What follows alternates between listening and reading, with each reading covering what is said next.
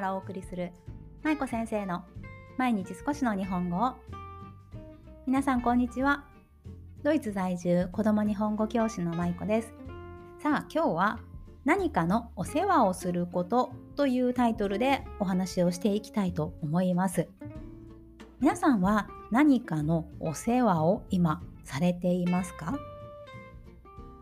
多分子育て中の方が今聞いてくださってるんじゃないかなと ほとんどがねあの子育て中の方が多いんじゃないかなと思うのでそうなると皆さんはお子さんのお世話をしていますよね。他にも何かのお世話皆さんされていますか？例えば植物お花とか、ね、鉢植えとか畑耕したりとか。植物の世話をされてたりとかあとペットのお世話もありますよね。犬とか猫とかなんだろう金魚とか。ね。まあ、そういうふうにね私たちってあのー、まあ、生きている間にいろいろなもののお世話をすることがありますよね。人間にせよ動物にせよ植物にせよね。で今日はまあそのお世話をするということについてねいろいろとちょっと考えることがあったのでそのお話をしていきます。でそもそもなぜこのお話をしようと思ったかというときっかけは先日日本語ドイロという私が今行っているオンラインの日本語教室子ども向けの日本語教室があるんですがそちらの保護者の方とね飲み会をしたんですね。オンラインの飲み会 をしたんですけれどその時にねちょうどそういった話題があったのでなのでそれをきっかけにね今回ちょっといろいろと考えることになりました。でどんなきっかけがあったかというとあるお母さんからこんなお話が出たんですね。そのお母さんはその日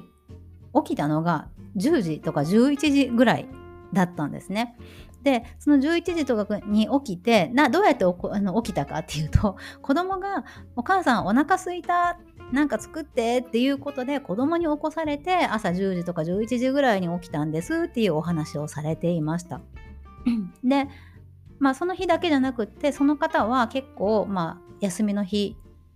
はそういうふうに10時とか11時ぐらいに起きることが多いっていうお話をされていたんですね。なので、まあ、子供のお世話はあんまりできないということで子供にご飯を作るのをいつも忘れてしまうとか いうことをさあの言われてたんですよね。で、まあ、それを聞いて、あのまあ、そういったお話をしていてで、まあ、私自身ももちろんその気持ちすごくわかるなっていうのもあったんですよ実は。で、まあ、朝遅くに起きた時っていうのはやっぱりなんだろうもう、まあ、寝てるのでねなかなかあの寝てる間は考えが及ばないですけれどなんかこの自分が子供を育ててるっていう感覚をふと忘れてしまうことって私もあるんですよね。うん、なんかそんなこと言うと親失格だっていうようなことを言われる方がいらっしゃるかもしれないけれどやっぱりなんだろう親であったとしても一人間なのでなのでまずは自分のお世話というものが一番に来ますよね。でその後に次のもの子供だったりとか動物だったり植物だったりっていう他のものに対象が移っていくのでまずは自分のことが一番になるっていうのはまあ当たり前のことだなというふうに思いました。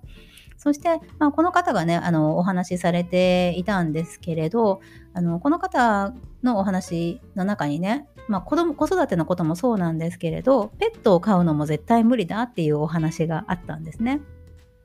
皆さんはペットって飼える方ですか？飼えない方ですか？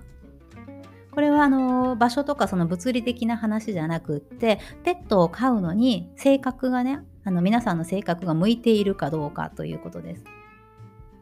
私は結論から言ってペットを飼うのには向いていない性格だと自分では思っているんですね。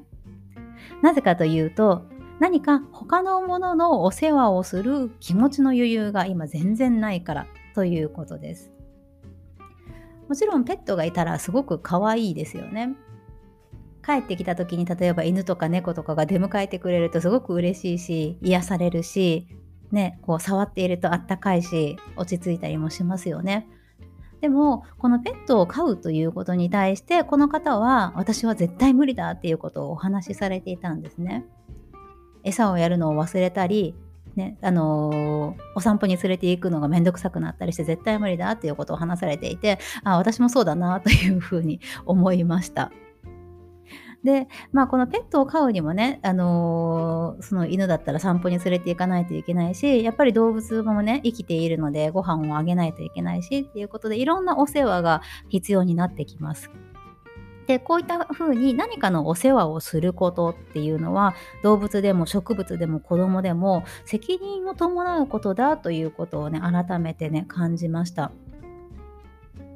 その子供は子供を産むにしてももちろんね子供を産んだ後は親になるわけですから責任がありますよね。子育てをして子供を育ててあの大人になるまでねちゃんと見守っていく責任というのが親には伴うのでその責任をちゃんと持てる人だけが子供を産めればいいんですけれどでもやっぱりそういったことがしっかり責任持てずにできなくなってしまったり途中でやめてしまったりするような親もいますよね。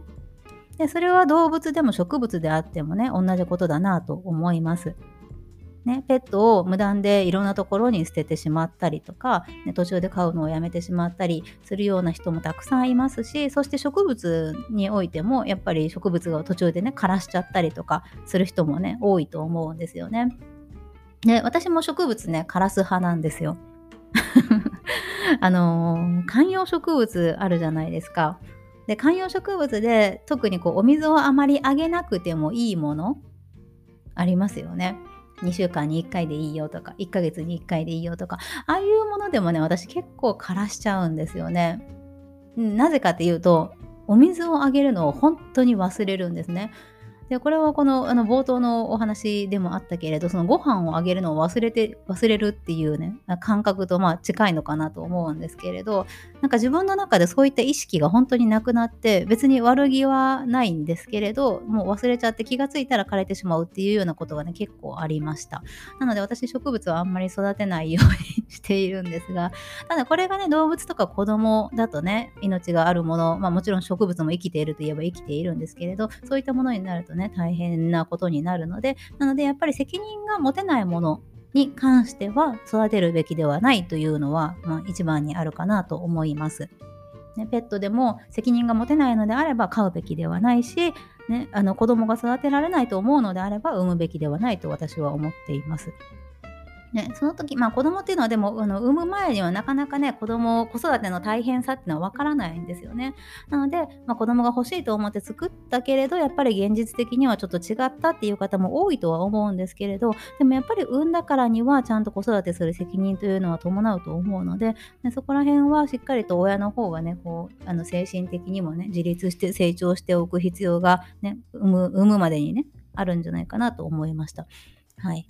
ね、まあそして、まあ、お世話をすること何かのお世話をすることっていうのはその責任が伴うということもあるけれど一方で心の余裕があるかどうかっていうのにもすごく左右されるなと思うんですよね。時間の余裕だったり心の余裕だったりだから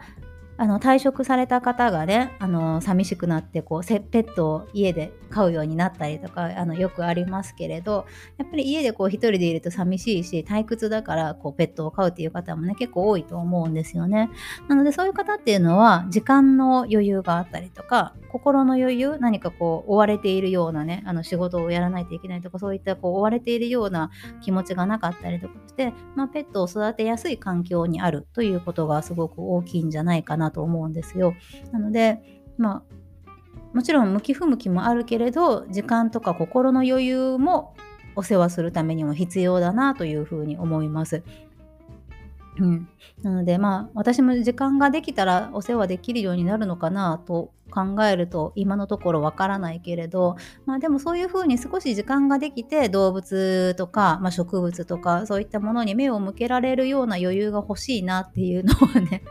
思うんですよね。なので今、まあ、子育てをしながら例えば犬を飼っていたりとか植物を育てていたりとか畑を耕していたりとかいろんな方がいらっしゃると思うんですけど、まあ、同時進行でいろいろなもののお世話をされている方ってほんとすごいなというふうに思うんですよね。私はもう子供のお世話しかも一人なんですけどあの一人のお世話をするのにもう手一杯でなかなかねその子供ともう仕事だけで仕事と、まあ、家庭とだけで手一杯になっているのでもうこれ以上何かのお世話をするっていう余裕が全く今ないんですけれど、まあ、でも子育てしながらね例えば子供3人育てながら犬を飼っている人とかもいらっしゃいますよね。ああいうのを見るとうわすごいなと思って本当に何だろうどこからそのこう気持ちの、まあ、余裕というかねあのパワーが出てくるんだろうというふうに思いながらいつも見ています。まあでもそのちゃんと責任が持てるならね別に子供がいようがね、あのペットがいようが植物をいくつ、ね、鉢植えで持っていようが いいと思うんですよね。ただ何かのこう責任を持てないもの持てないのであればするべきではないというのはねやっぱりすごく大切な視点かなと思いますし可愛さだけで飼ってしまうということがねないようにしたいなと思いますそのペットを飼う場合もね。ただ可愛いからとかその一時の感情で欲しくなって飼ってしまうとやっぱり後々自分に返ってきてしまうのでその大変さがね結局はお世話するのは自分だし責任を持たないといけないのも自分自身なので、まあ、そういった点を気をつけてね何かのお世話をする時にはね始めたいなというふうに思いました。はいということで何かのお世話をすることというお話をさせていただきました。皆さんは今どんなお世話をされていますか？そしてお世話は得意ですか？それとも苦手ですか？またいろいろとぜひご意見あれば聞かせてください。えー、今日の、今日のというか、まあ、いつものキャプションのところにあのご感想と質問箱のリンクを貼っていますのでね、ぜひよかったら皆さんのご意見聞かせてくださいね。はい。では今日も最後までお聴きいただきありがとうございました。舞子先生の毎日少しの日本語を引き続き一緒に頑張っていきましょう。ほなまたね。you